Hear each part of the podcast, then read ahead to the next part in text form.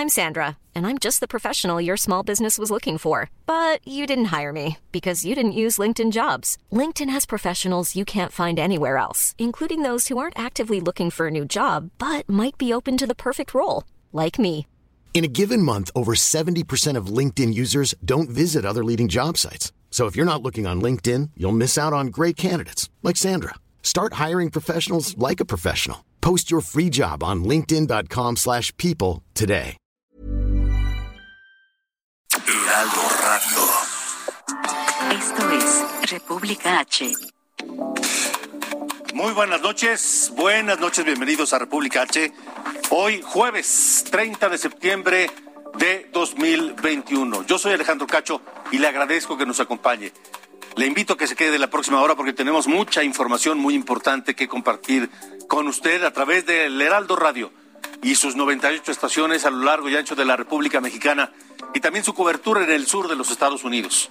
En todas las plataformas, por supuesto, y redes sociales del Heraldo Media Group y en Heraldo Televisión, Canal 10 de Televisión Abierta. Gracias a todos. Un saludo. Comenzamos en Guerrero, en Acapulco, particularmente porque la mítica discoteca Baby O fue destruida. Fue destruida por un incendio aparentemente intencional. Se habla de que hombres armados habrían llegado a la Baby O y le habrían eh, rociado gasolina y prendido fuego. Le vamos a contar qué significó la Baby O para la historia de Acapulco, la discoteca sin lugar a dudas más famosa de México durante décadas. También en distintas ciudades de la República Mexicana, los nuevos presidentes municipales han protestado sus cargos. Ya hay nueva presidenta municipal en Benito Juárez, que es donde se encuentra la ciudad de Cancún.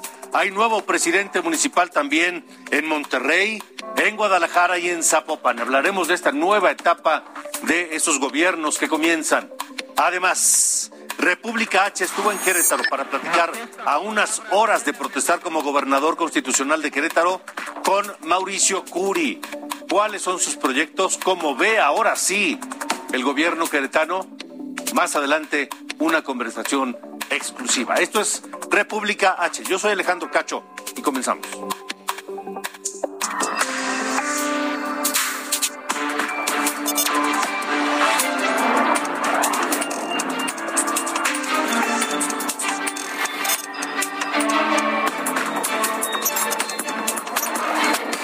República H. Con Alejandro Cacho. Mire, la icónica, discoteca Baby O de Acapulco fue destruida por las llamas la madrugada de el miércoles. Alrededor de las nueve y media de la mañana fue cuando las autoridades recibieron el reporte, por lo que acudieron bomberos, protección civil, elementos de marina. La Fiscalía de Guerrero ya abrió una carpeta de investigación sobre estos hechos. Se reportó aparentemente primero un- una persona muerta que habría sido el cuidador de la discoteca. En fin, ¿quién y por qué destruyeron esta icónica discoteca, este lugar mundialmente famoso? Estaremos hablando del Baby O, de su historia, de lo que representa para Acapulco y de qué puede estar detrás de ese atentado. Pero ya que hablamos, ya que hablamos de Acapulco, en Guerrero, Guerrero hoy registra una ejecución, la ejecución de 20 personas a manos de un grupo armado que lo dio a conocer a través de un video esta tarde en redes sociales. Integrantes del grupo criminal Los Tlacos difundieron el, el material donde explican y asesinan, y eh, dicen por qué, a miembros del grupo rival La Bandera. Este grupo antes era conocido como Guerreros Unidos y es señalado por la desaparición de los 43 estudiantes de Ayotzinapa. En este material, en este mensaje, los tlacos preguntan a cada uno de sus víctimas nombre, apodo y quién es su jefe, así como el rango que ocupan en la organización rival. También acusan al presidente municipal electo de Iguala, David Gama Pérez, de estar vinculado con el narcotráfico. Este es el momento de el- apenas el inicio de este material. Que andaban matando gente inocente y mujeres. La basura que tenían en terror a esta bella ciudad, se los dijimos y llegó el momento. Esta plaza ya tiene dueño. Plaza ya tiene dueño, decían, mientras tenían sometidos, atados de pies y manos, hincados, claramente golpeados a los 20 integrantes del grupo rival. Y luego fueron encontrados sus cuerpos sin vida y desmembrados. Eso ocurrió en Guerrero. Así que tenemos dos hechos en Guerrero en unas cuantas horas. La destrucción de la discoteca Baby O, que todo parece indicar fue a manos de algún grupo criminal que llegó durante la madrugada con bidones llenos de gasolina a rociar la discoteca y prenderle fuego. Y por otro lado, la ejecución de todas estas personas allá en Iguala. Vamos ahora a Chiapas, donde un grupo armado apoyó a los tochiles y a los cheltales de Panteló, que se rebelaron contra lo que ellos llaman el narcoayuntamiento de ese lugar. Este grupo asegura que es gente de la selva y que apoya ese levantamiento armado. Nosotros, los de la selva, estamos para apoyarlo. Apoyamos a los machetes del levantamiento armado en contra del narcoayuntamiento que opera en Panteló, de la actual presidenta y de su esposo Raquel Trujillo, que han estado financiando al crimen organizado liderado por Daily Herrera.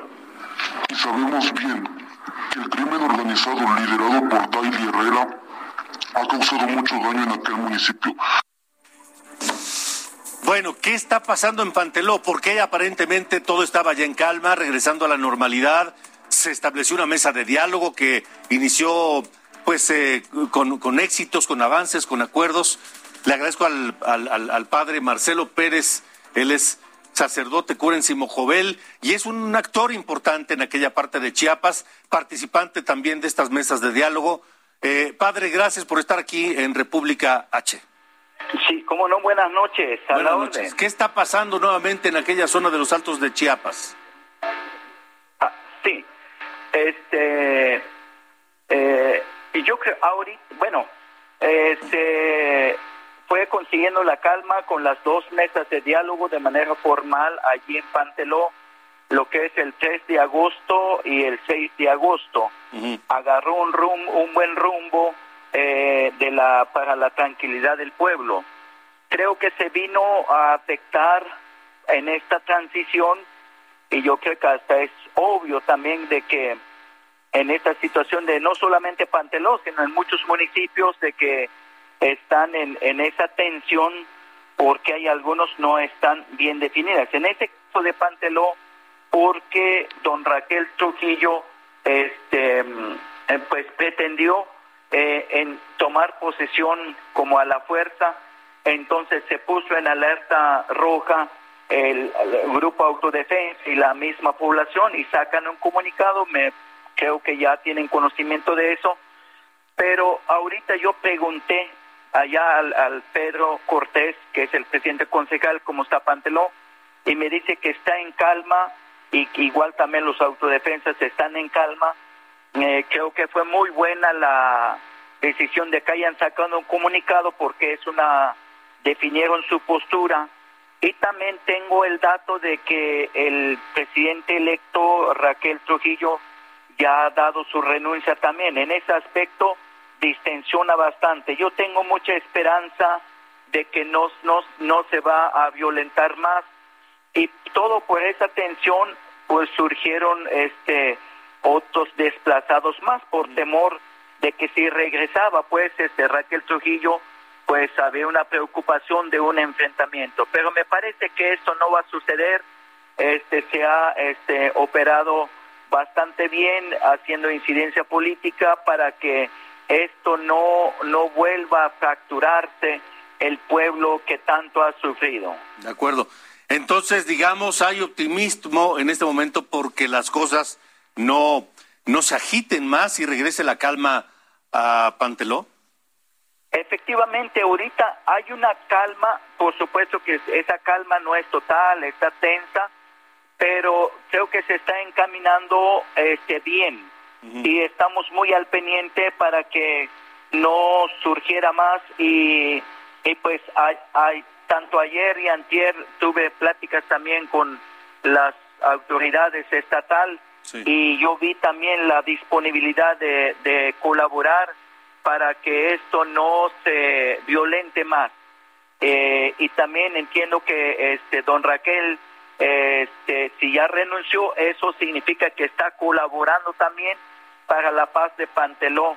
Y eso pues este genera mucha esperanza mucho optimismo y junto también con las plegarias que se eleva al Dios de la vida.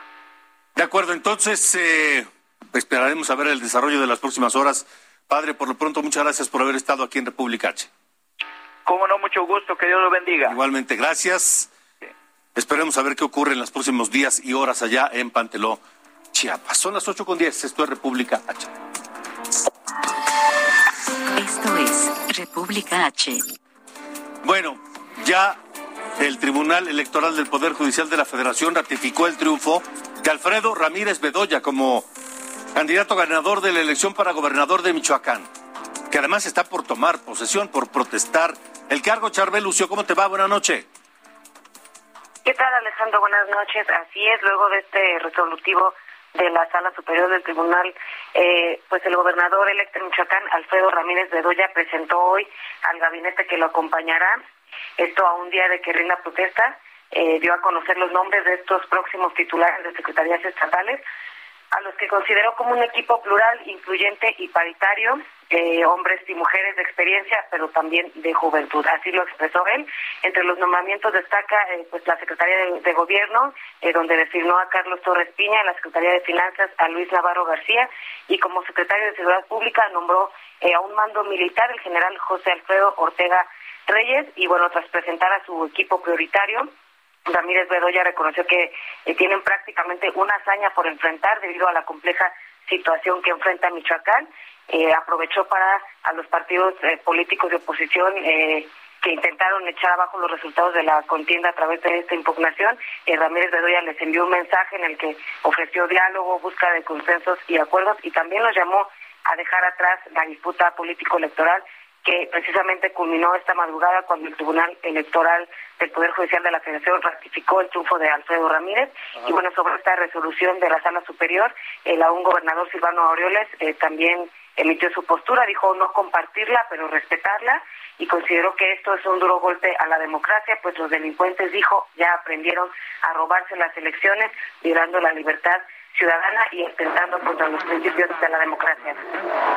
Charbel, eh, de todos los estados que están cambiando gobernadores, sin duda Michoacán es el más complejo, el que vive la situación más complicada, con una zona bajo fuego, que es eh, la zona de Tierra Caliente, con una deuda enorme y cuentas poco claras, con protestas magisteriales, con eh, eh, adeudos con proveedores, con burócratas, con, con maestros, con policías, etcétera. ¿Cuál es el ánimo de los michoacanos?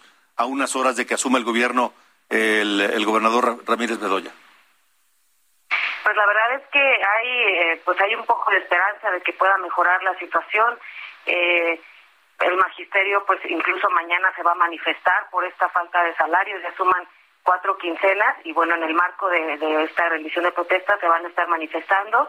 Hay esperanza porque pues se considera que al ser del mismo partido del presidente de la República, pues seguramente habrá una mayor relación, una relación mejor, perdón, entre el mandatario estatal y el presidente López Obrador, incluso eh, pues en, al tomar, eh, perdón, al dar a conocer a su gabinete, Alfredo Ramírez adelantó que ya la próxima semana va a sostener un primer encuentro ya como gobernador con el presidente de la República y también con autoridades de la Secretaría de Hacienda y Crédito Público, pues para ir solucionando este tema de los adeudos con el magisterio y bueno, otras áreas del gobierno que también están presentando estos adeudos salariales, por lo que pues hay esperanza de que eh, la situación la situación pueda mejorar para Michoacán. Ahora, Charbel, le quedan escasas cuatro horas o menos al a, Silvano Aureoles al frente del gobierno michoacano. ¿Se sabe cuál será su suerte? ¿Permanecerá en Michoacán? Eh, se sabe dónde está esta noche? Está en Morelia, está en Morelia, Michoacán, y bueno, lo que él ha señalado es que eh, pues a pesar de esta persecución política que dice hay en su contra, él dice que va a permanecer en Michoacán, que aquí estará, que va a seguir eh, pues haciendo estas, va a seguir luchando porque se establezca la democracia en el país y que pues va a permanecer en el estado con este objetivo de seguir sirviendo a los michoacanos. No sabemos desde qué área, pero lo que ha adelantado es que permanecerá en el estado. Bueno, pues eh, ya lo veremos, ya lo veremos. Charbel Lucio, gracias. Y mañana pendientes con tu información sobre la, la protesta del nuevo gobernador de Michoacán. Así es, ya mañana les estaremos informando los eh, cómo transcurrieron los primeros eh, las primeras horas de este nuevo gobierno. Muy bien, gracias Charbel. Buenas noches. Hasta luego. Y también el triunfo de Samuel García fue ratificado por el Tribunal Electoral del Poder Judicial de la Federación como próximo gobernador de Nuevo León.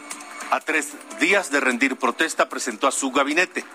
Por ejemplo, Javier Navarro será el secretario de gobierno, mientras que Mariana Rodríguez, su esposa, la influenciadora, estará al frente de la nueva oficina que se llamará Amar a Nuevo León. Escuche a Samuel García. Les puedo presumir el primer gabinete paritario en la historia de Nuevo León con los mejores talentos, los mejores perfiles, expertos en su área, que gracias a que llegamos libres, ligeros, sin compromisos, pudimos invitar a los mejores.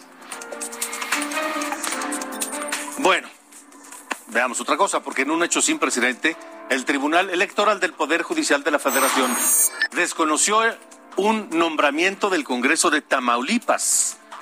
El Congreso Tamaulipeco nombró como Contralor del Tribunal Electoral a Juan Carlos López Aceves. Incluso López Aceves protestó el cargo, pero la Sala Superior del Tribunal lo desconoció y nombrará a otra persona en esa responsabilidad. Los magistrados resolvieron de manera definitiva e inatacable que el Congreso de Tamaulipas no tiene facultades para nombrar al Contralor Interno del Tribunal Electoral allá en Tamaulipas. Y vamos ahora a Chiapas, porque fue confirmado el triunfo de Mariano Díaz como presidente municipal de San Cristóbal de las Casas. Tras la decisión, agradeció a los magistrados del tribunal el respeto a la voluntad popular y gobernará San Cristóbal de las Casas por tercera ocasión a partir de mañana viernes. Esto es República H. Mara Lezama también tomó protesta como... No tomó protesta, protestó. Mara Lezama protestó el cargo por segunda ocasión como presidenta municipal de Benito Juárez.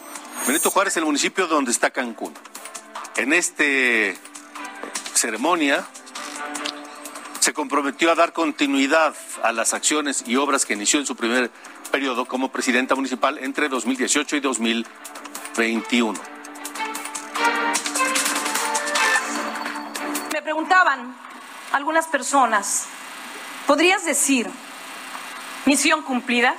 No, no podíamos decir misión cumplida cuando tenemos frente a nosotros la posibilidad histórica de que más familias reciban apoyos, de regularizar más colonias, de seguirle ganando la batalla a la corrupción, de continuar erradicando la violencia hacia las mujeres, de llevar la luz de la esperanza a todos y cada uno de los rincones de este municipio. Es Mara Lezama, la presidenta municipal de Benito Juárez en Cancún. Y ahí estuvo Mario Delgado, el presidente de Morena, y anunció que su partido buscará ir en coalición con el Partido del Trabajo y el Partido Verde Ecologista de México en los seis estados donde habrá elección a gobernador el próximo año. ¿En los seis estados habría alianza donde va a haber elección? Vamos a tratar que sean los seis, sí. ¿Los seis estados? Sí, con el PT y con el Partido Verde. ¿Y el PRI está descartado totalmente en esa alianza? Totalmente. Totalmente descartado el PRI. Vamos a Monterrey nuevamente porque Luis Donaldo Colosio Riojas protestó como presidente municipal de Monterrey. Seguro que Monterrey renacerá y se renovará. será el primer presidente municipal de Movimiento Ciudadano en la ciudad de Monterrey y así así habló Luis Donaldo Colosio Riojas. A partir de hoy estamos abriendo juntos un nuevo capítulo en la historia de nuestra ciudad. A partir de hoy estamos frente al desafiante privilegio de llevar a Monterrey a sus días más brillantes. A partir de hoy escribimos esta historia, la de una ciudad que renace y se renueva. Juan José Franje también protestó como presidente municipal, pero de Zapopan, en Jalisco. Agradeció especialmente al gobernador Enrique Alfaro por la confianza depositada en él. Gracias, gobernador, por entrarle y defender a Zapopan y a Jalisco.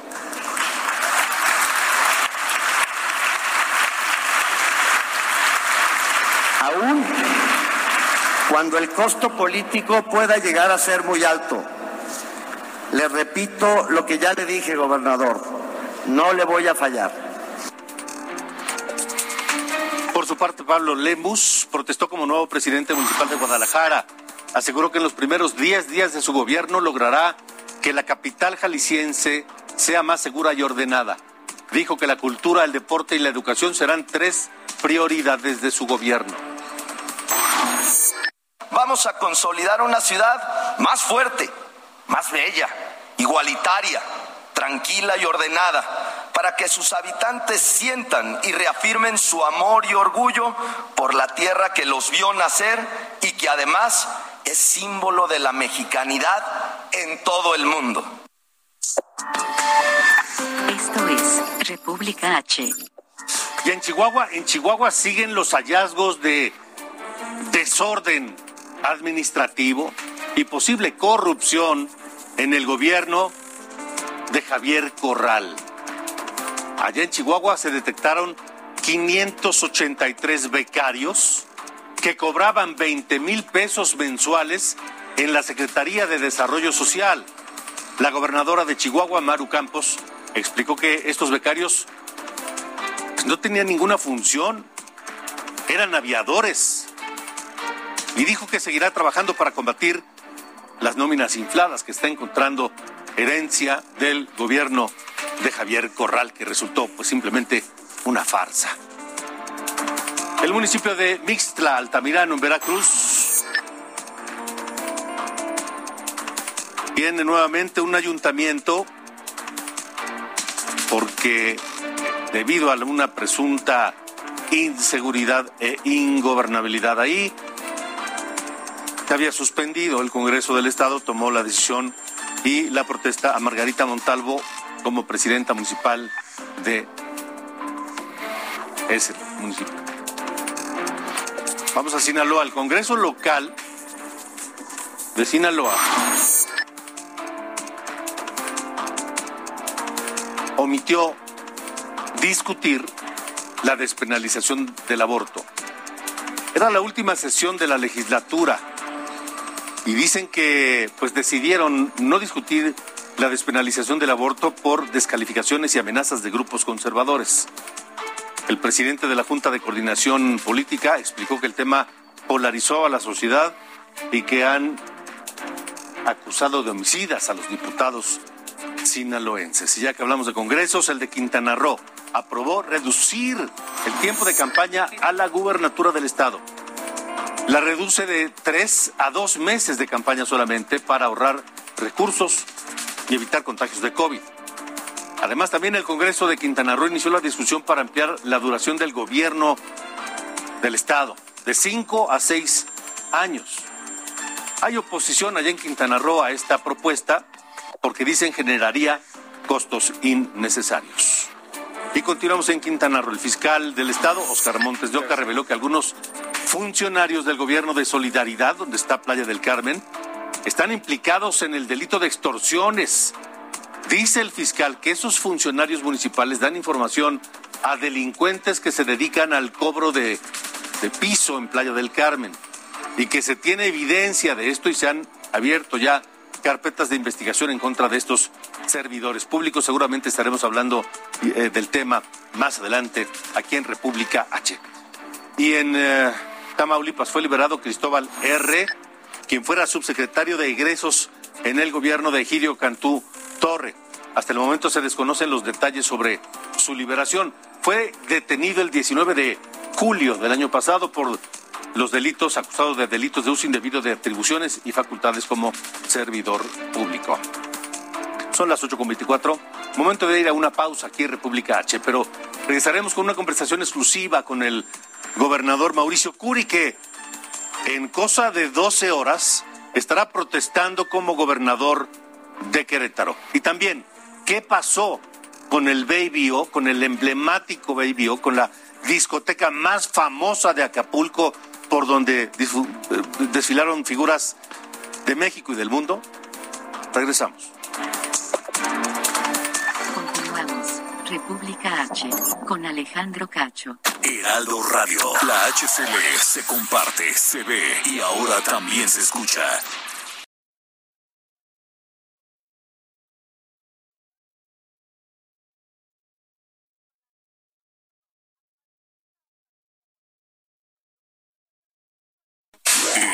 Radio. Regresamos. República H con Alejandro Cacho.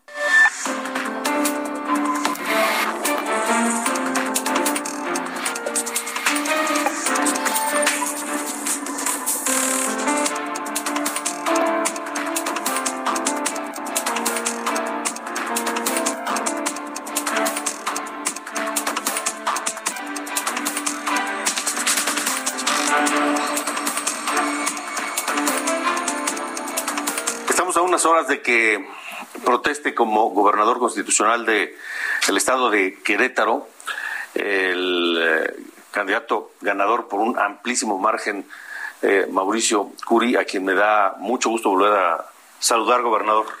Ahora, qué bonito se oye, mi estimado. Pues es que ya es. Sí, pues ya, como hay unas horas muy emocionados por lo que viene y comprometidos y esperando ya que me suelten el perro ya para echarle con todo. eh, ¿Cómo viene el perro?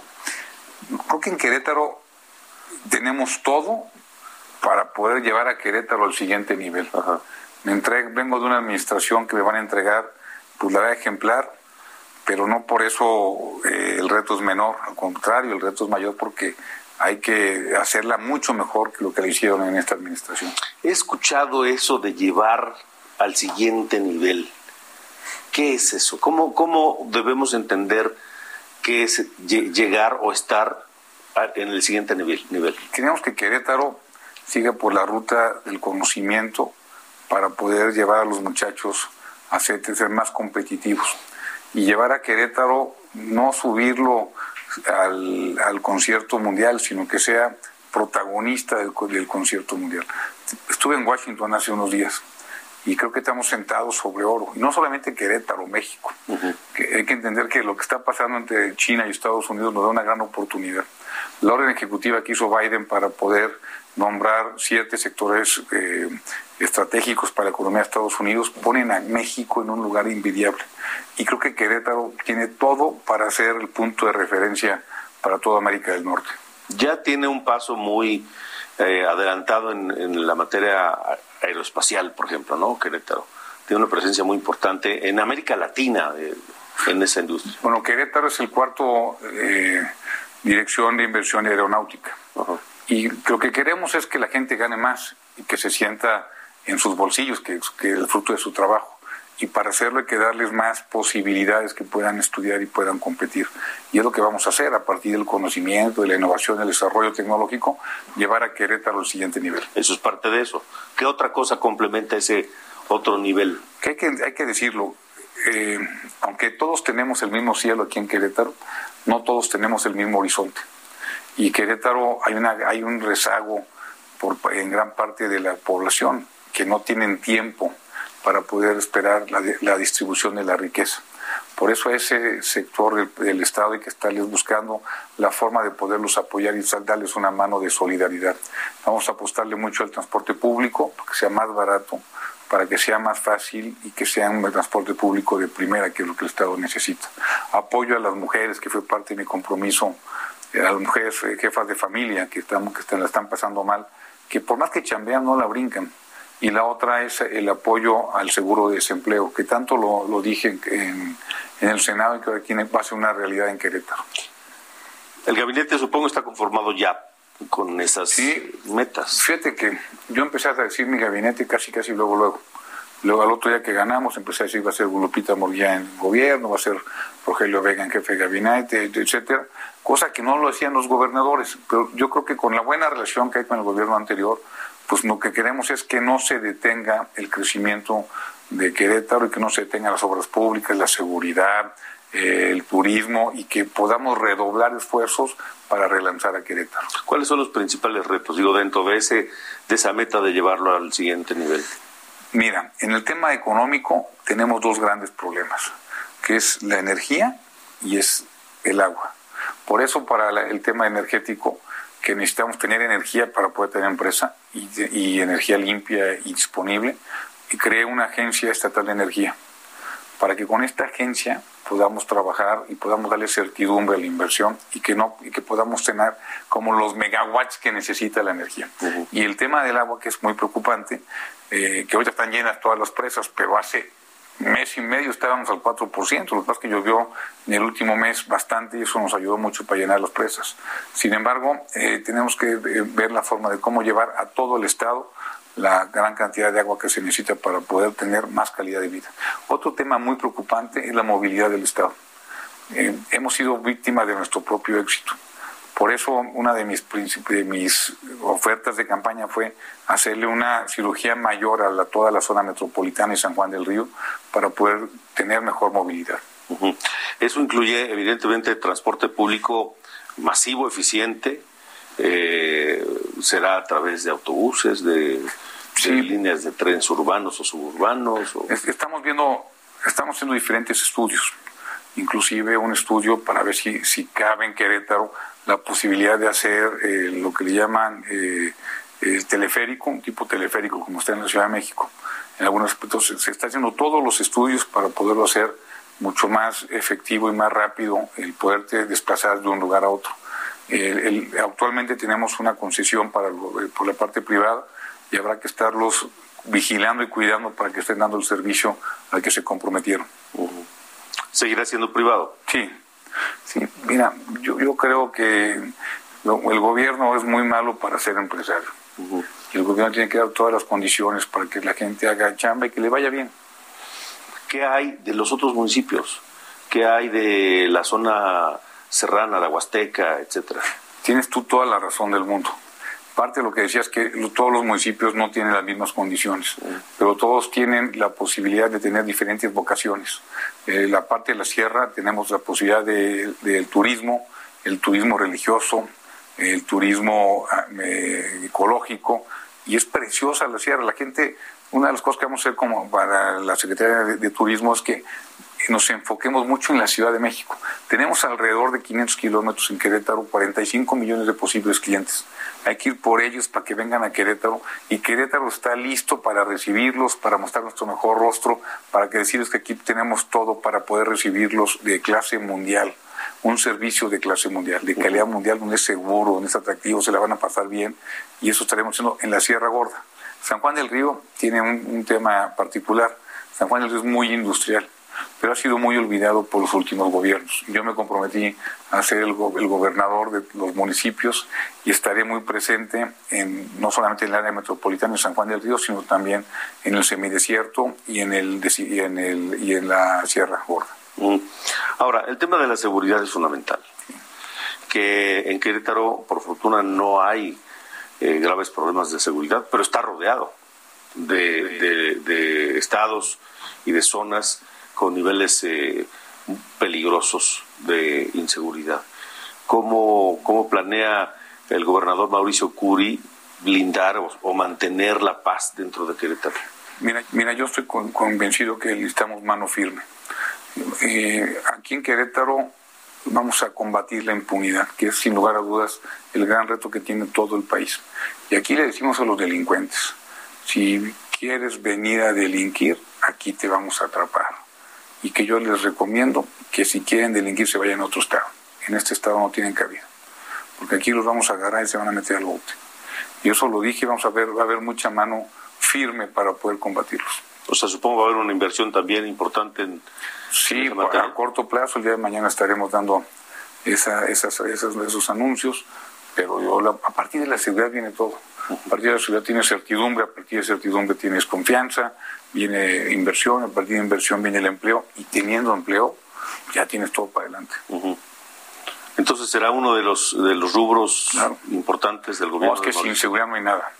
No solamente cubrirnos con la frontera, como bien comentan, que son fronteras complicadas, sino también ir por aquellos delincuentes común. Es decir, si alguien se roba un celular, se mete una casa, se roba un tanque de gas, pues ir por ellos y agarrarlos y meterlos al bote y que no y que entiendan que aquí no no vamos a, poder eh, facilitarles nada, al contrario, aquí la impunidad no se va a ver, aquí mucho menos de ineptitud. Seguramente habrá quien diga que el gobernador Mauricio Curi pues la tiene planchadita, porque recibió o recibirá un gobierno sano financieramente hablando, ordenado, este, con un estado en paz, etcétera. Pero eh, los, los retos están, están ahí y no se trata de mantener lo que ya se logró, sino llegar al siguiente nivel. Yo no vengo a administrar la comunidad. Yo vengo al contrario, a hacer de Querétaro, llevarlo a donde podemos llegar y poder aspirar. Decirlo de otra forma, yo pienso servir con mucha humildad, con mucha, mucha humildad, pero no pienso escribir una historia humilde. Pienso escribir una historia grande para Querétaro, que el querétaro que sabe trabajar, que sabe echar adelante y poder transmitir a todo el país que sí hay otra, y esa otra vía es la vía queretana. La relación con los estados vecinos. Muy bien, con Diego la llevo muy bien, con Omar muy bien, con el próximo gobernador de Michoacán ya nos hemos juntado, eh, con San Luis Potosí también nos juntamos con el gobernador, es decir, espero no solamente tener apoyos en la parte de seguridad y una buena coordinación, sino también hacer un corredor industrial en toda esta zona, Bajío Occidente, inclusive con el gobernador Alfaro de Jalisco, pues poder tener buena relación y poder hacer corredores industriales que nos permitan atraer inversión a toda la zona. Y con el presidente López Obrador. Muy bien, bueno, es el presidente y Querétaro necesita al presidente. Y lo he dicho más de una vez, yo quiero que al presidente le vaya bien, porque si al presidente le va bien, a México le va mejor. ¿Se acabó la campaña entonces? Lo dije, yo me quité la camisa de, candidato y de algún partido político y me pongo la camisa de Querétaro y de México. ¿Qué le dice el gobernador Mauricio Curi en, unos, unas horas será, estará ya al frente del cargo a, a los queretanos, a, a, a los que votaron por él, a los que no votaron por él, a los que trabajaron tal vez en otra, en otra opción? ¿Qué les dice? Mira, nosotros ganamos por una amplia mayoría, contundente mayoría. Sin embargo, yo no solamente voy a, voy a gobernar para ellos, voy a gobernar para todas y para todos. Decirte que los, los queretanos que, han decidido llegar a Querétaro y adoptar a Querétaro como su hogar, son bienvenidos. a su propio caso. Como en mi propio caso, que llegué hace 43 años aquí a Querétaro, a los 9 años de edad, y Querétaro, bueno, nos recibió con los brazos abiertos. Y creo que yo creo mucho en el rebote de ideas, que eso suma y nos nutre la diversidad. Por eso, aquellos que votaron por mí, les digo, voy a hacer todos los días, todo mi trabajo va a ser para ratificar que no se equivocaron. Y a los que no votaron por mí, todos los días trabajaré para poderme ganar su confianza. Pues eh, éxito, éxito, gobernador. Mañana comienza una nueva historia para Querétaro que seguramente será muy, muy exitoso y brillante. Pues haremos todo lo posible, sabemos que el reto está grande, que como bien dices, nos entregan una administración ordenada, pero tenemos que levantar a Querétaro al siguiente nivel. Y espero que esta sea eh, una de muchas pláticas eh, para República H, que es el programa que tenemos ahora en Heraldo Villa Grupo enfocado a las agendas estatales y darle seguimiento a todos y cada uno de los de los estados del país. De esto pido mi limosna, aparte tú Alejandro, como te lo comentaba hace rato, eres muy querido en Querétaro, aquí la gente te reconoce, te conoce y valora muchísimo que estés aquí. Pues yo siempre estaré encantado de venir. Encantadísimo. Gracias, gobernador. hermano. Gracias, gracias, el gobernador Mauricio Curi. Pues sí, en eh, cosa de 12 horas el gobernador Curi estará protestando el cargo y estará haciendo los anuncios que vendrán y eh, que se convertirán en emblemas de su gobierno como este que nos adelantó algo de la seguridad. ¿Qué va a hacer en materia de seguridad para mantener a Querétaro como uno de los estados más seguros del país? Esperemos a ver mañana. Por lo pronto vamos a Tamaulipas, donde ocurrieron lluvias intensas. En Tampico hubo inundaciones. Carlos Juárez, ¿cómo te va? Tienes el reporte. Buenas noches. Thank you. Hola, ¿qué tal Alejandro? Muy buenas noches, así es, fue ahora sí que una mañana muy lluviosa y con una tormenta eléctrica que sorprendió a los ciudadanos de Tampico, Madero y Altamira, y es que desde antes de las 7 de la mañana comenzó a registrarse una tormenta eléctrica y precipitaciones muy severas, muy fuertes, que generó varias inundaciones, encharcamientos en los tres municipios. Afortunadamente, Alejandro, no hay personas lesionadas ni víctimas mortales. Se reportaron inundaciones como eh, en la avenida Hidalgo, así como también en la zona centro, en la zona de los mercados de Tampico. También se reportó la caída de una antena, incluso se abrió la tierra en el municipio de Altamira fue un socavón de aproximadamente unos 200 metros de largo el que se abrió, aunque afortunadamente no tenía mucha profundidad. Lo que sí es que a este cayó un vehículo de transporte público en el que el, chofer fue auxiliado por los mismos vecinos de la colonia Independencia de este municipio. Cabe señalar que en Madero las autoridades también emitieron la alerta por la posible salida de cocodrilos con el aumento de las lagunas, así como del arrastre que puedan tener los drenes pluviales. En Protección Civil reportó que al menos cuatro sectores del auro petrolera se vieron severamente afectadas. Hasta el momento no se ha confirmado si haya viviendas afectadas con agua dentro de, eh, de sus instalaciones, pero sí se pidió a la población estar muy alerta porque se pronostica que las lluvias puedan seguir eh, de manera recurrente. Hay que recordar, Alejandro, que Tampico y la zona conurbada es de las más bajas que existen en Tamaulipas y las tormentas de este tipo pueden llegar a ser muy muy conflictivas en el tema de inundaciones. Afortunadamente, Alejandro, no se reportan víctimas mortales, solamente autos varados y personas atrapadas que afortunadamente fueron rescatadas con vida. Alejandro, es el reporte. Correcto, Carlos Juárez, gracias. Gracias y un saludo hasta Tampico. Buenas noches. Y vamos a ir a algo porque algo parecido pasa con los familiares de los pacientes que murieron por la inundación del Hospital General de Tula el, del Seguro Social. Recibirán las familias más de 50 mil pesos de indemnización. El IMSS les dará 40 mil para subsistencia y 10 mil 897 para gastos de funeral. Este apoyo se entregará de manera excepcional y por única vez a los beneficiarios de 16 pacientes que murieron ahí, en ese hospital que se inundó y que tenía pacientes que necesitaban oxígeno y que al final por la falta de oxígeno perdieron la vida. Y los damnificados por el huracán Nora en Puerto Vallarta por fin, por fin recibieron apoyo. El gobierno de Jalisco entregó los cheques del Fondo Estatal de Desastres Naturales. El monto de la ayuda es más de dos millones de pesos. 80% de sus recursos los aportó el Estado y 20% el municipio de Puerto Vallarta. Pero bueno, después de tanto tiempo. Y ante las lluvias intensas en Tequisquiapan, Querétaro, se emitirá alerta amarilla para evitar inundaciones. Se abrió una válvula de la presa Centenario como medida preventiva para desfogar el nivel de la presa que es altísimo. Se pronostica que continuará lloviendo muy fuerte en aquella zona de Querétaro. Y ya que hablamos de esto, el Servicio Meteorológico Nacional reporta que el Frente Frío número 2 se extenderá sobre el noroeste de México y norte del país durante la noche y la madrugada es decir, las próximas horas. Originará lluvias en Coahuila, Tamaulipas, San Luis Potosí, Veracruz, Nuevo León, Hidalgo, Querétaro, Guanajuato, Estado de México, Puebla, Guerrero, Chihuahua, Zacatecas, Aguascalientes, Ciudad de México y Morelos. Atención, atención, tenga usted cuidado, tome sus precauciones, va a llover y va a bajar la temperatura, habrá descargas eléctricas. Prepárese para eso. República H. Vamos a ver cómo se ha comportado el COVID en el país en las últimas 24 horas las últimas 24 horas se han registrado 8.828 nuevos contagios, así como 533 fallecimientos por COVID en México. San Luis Potosí rebasó los 97.000 casos positivos de coronavirus. Entre los 62 nuevos contagios se encuentran una menor de dos años. De los 58 municipios, solo Tamazunchale se encuentra en semáforo rojo y reporta alta ocupación hospitalaria.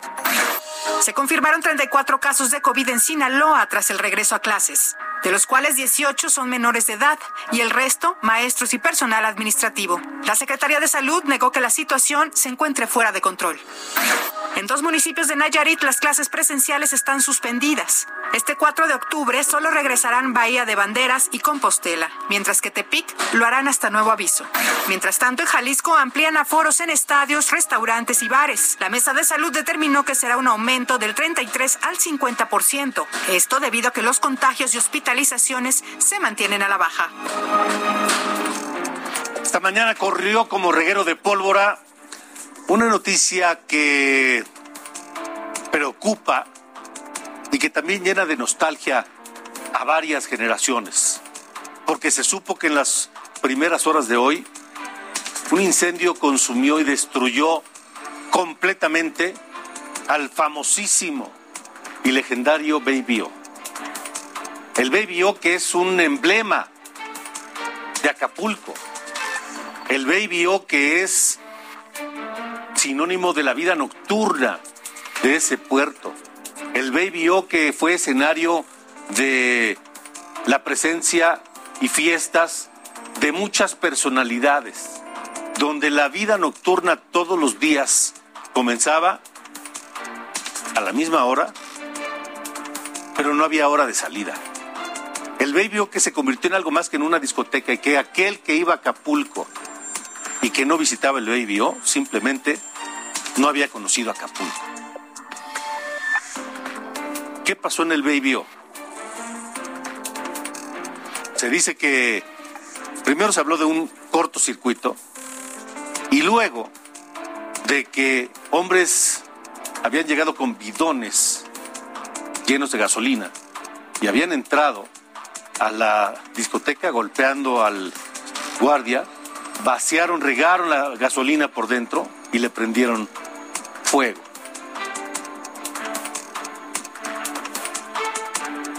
El Baby ha desaparecido esta noche.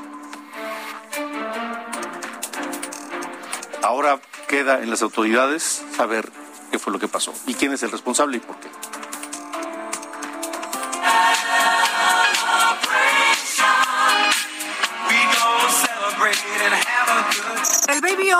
De los centros nocturnos más importantes en el puerto de Acapulco. Esta discoteca se ubica en la icónica zona del Acapulco Dorado. Fue inaugurada en 1976 y desde ese momento se convirtió en uno de los clásicos de la vida nocturna del puerto. Debido a la fama del Baby O, personalidades como Gina Davis, Tony Curtis, Julio Iglesias, Elizabeth Taylor y Sylvester Stallone fueron algunas de las estrellas internacionales que visitaron este lugar emblemático. Por sus mesas y pistas de baile también pasaron personas como Rod Stewart, Brooke Shields, Bono, Mark Anthony o el basquetbolista Michael Jordan. Todos fueron a divertirse al Baby. Luis Miguel, considerado como una de las luminarias más importantes en México, lo convirtió durante años en uno de sus lugares favoritos. Asistía cada vez que se encontraba en Acapulco y siempre acompañado de personalidades como su entonces novia y cantante Mariah Carey o sus siempre amigos Jorge Van Rankin o Toño Mauri. Contrario a la vida productiva de las discotecas y de los antros, el Baby O se mantuvo como uno de los antros icónicos de Acapulco durante más de cuatro décadas. Durante los últimos años, la violencia en Guerrero afectó la vida nocturna de Acapulco, incluido el Baby. Por supuesto que no era un antro, era mucho más que un antro. Era una disco, era la disco de México, la discoteca más famosa de México, sin lugar a dudas. Su propietario, el hombre que le dio personalidad al Baby O, el querido Lalo Césarman, en algún momento declaró cómo llegó al nombre de Baby O. Y fue gracias a una canción de Dean Martin.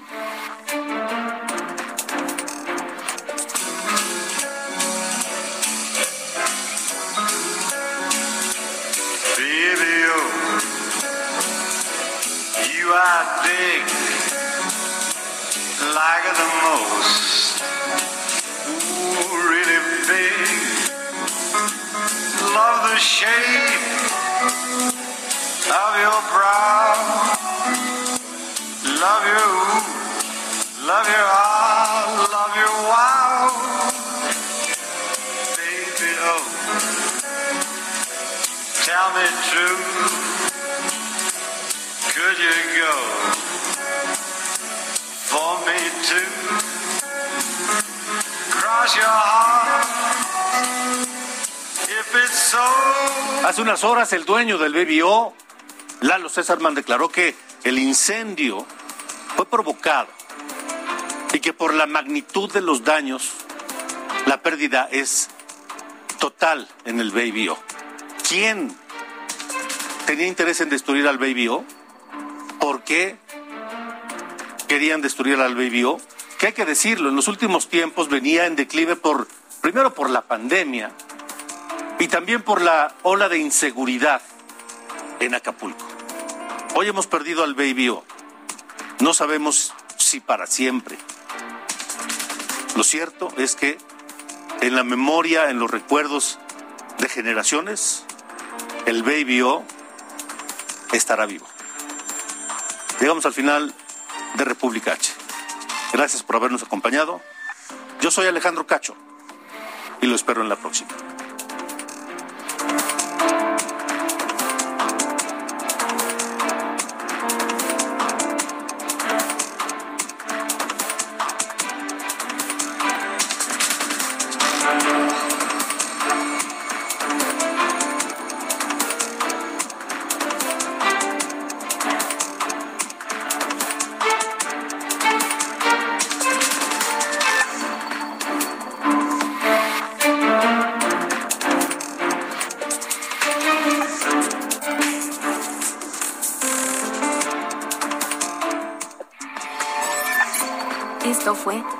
República H con Alejandro Cacho.